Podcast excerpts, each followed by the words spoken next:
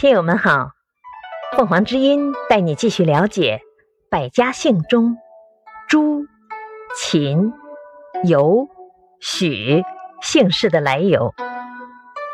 朱，西周时期，周武王封曹霞到朱，后代以地名为姓，写作朱。秦，伯益的后裔妃子。善于驯养马匹，被周孝王封他为秦地的首领，建立了秦国。其后人以国为姓。尤，尤姓是由沈姓而来。许，远古炎帝的后代，文书建立了许国，后代就以许为姓。感谢收听。欢迎订阅。